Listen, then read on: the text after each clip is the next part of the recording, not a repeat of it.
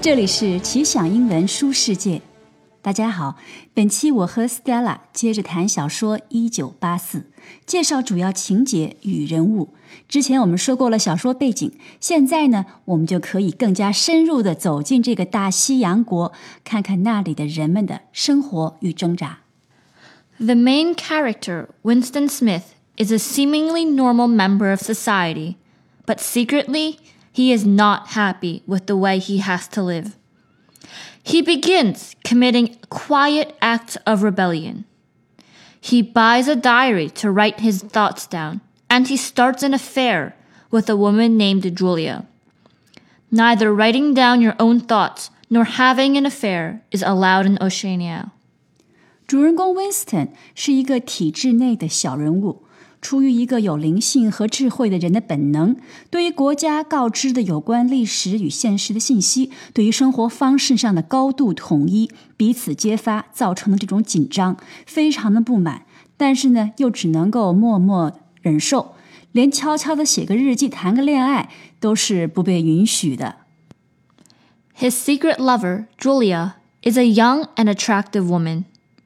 Different than Winston, who is more intelligent, Julia's rebellion is shown in subtle ways through her love affair with Winston, as well as with the other men before him.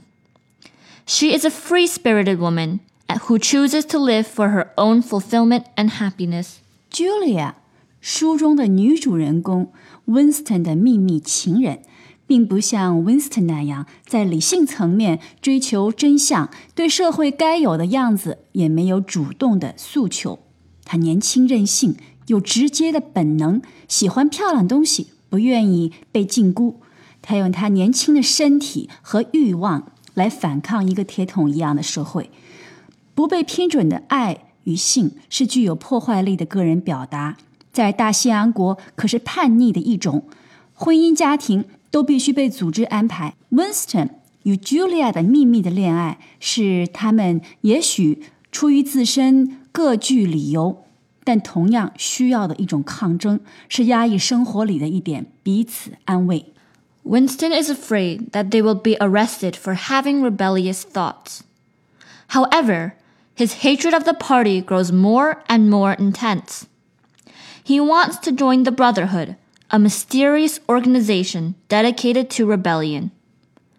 A man named O'Brien reaches out to him and recruits him and Julia for the rebellion.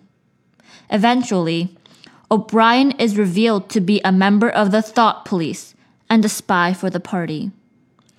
Winston and Julia are arrested and separated.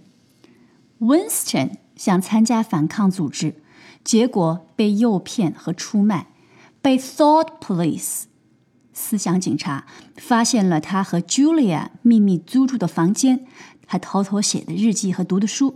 其实 Winston 也并没有做什么实质性的反抗活动，仅仅是做出了一些个人私密的表达，读书、写日记、爱一个人。这些再正常不过的事情，在大西洋国被认为是 thought crime 思想犯罪，他们便面临着逮捕和之后的思想改造。Winston is tortured for months. The purpose of the torture is to re educate Winston. Two plus two does not equal five, as any reasonable person would agree with. To the party, it does not matter what is fact and what is not. Whatever the party says is true is the truth. O'Brien tortures Winston to try and get him to accept the party's word as truth. As the novel says, sometimes they are five, sometimes they are three, sometimes they are all of them at once. 二加二等于五是这本小说里的一个著名的标志性句子。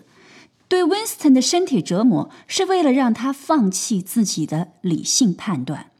双重思想 （double think） 也是一九八四这本小说里的首创的一个词。书里浓墨重彩的详细描述了 Winston 逐渐放弃理性的过程。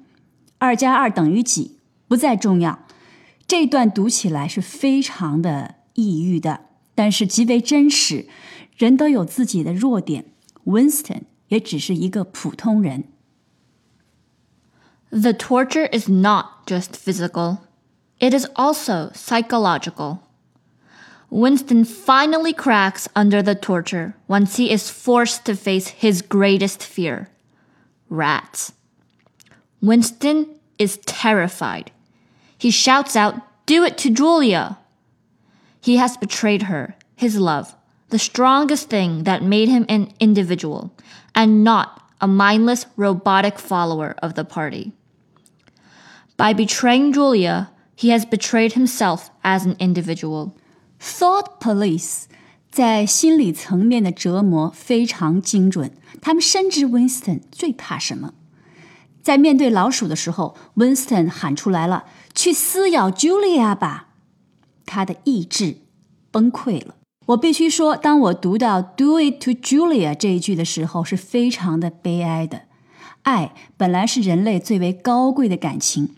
我们总觉得他无所不能，在流行的艺术创作里，爱的神奇力量足以拯救世界。但是在一九八四这本小说里，面对 Thought Police 的折磨，Winston 背叛了 Julia，背叛了自己，背叛了爱。他放弃了作为一个人的尊严与理性，他的精神垮了，他被大洋国驯服了。摧毁爱的是什么？深植内心的恐惧。This novel is very depressing because there is no way for anyone to have any form of individuality. The government is all powerful and has the capability to control the thoughts of its citizens. Ultimately, Winston breaks and is brainwashed. There is no hope of success. 这本书拖了很久。 终于给大家讲完了。作为一个有相当生活经历的成年人，虽然这是一本虚拟的小说，但是我知道他所描绘的世界在现实里都看得到端倪。所以，在我就是编这个这期节目的时候，想的也比较多，怎么来把它讲述出来。对于一个成长中的青少年，告诉他们世界。并不总是玫瑰色的美好，人性也不都是那么靠得住。喝下批判与怀疑的苦水，而不是廉价寡淡的成功鸡汤，未尝不是成长的需要。成长有它的残酷，在优秀思想作品里去正视它吧。谢谢 Stella 的分享，我们下次见。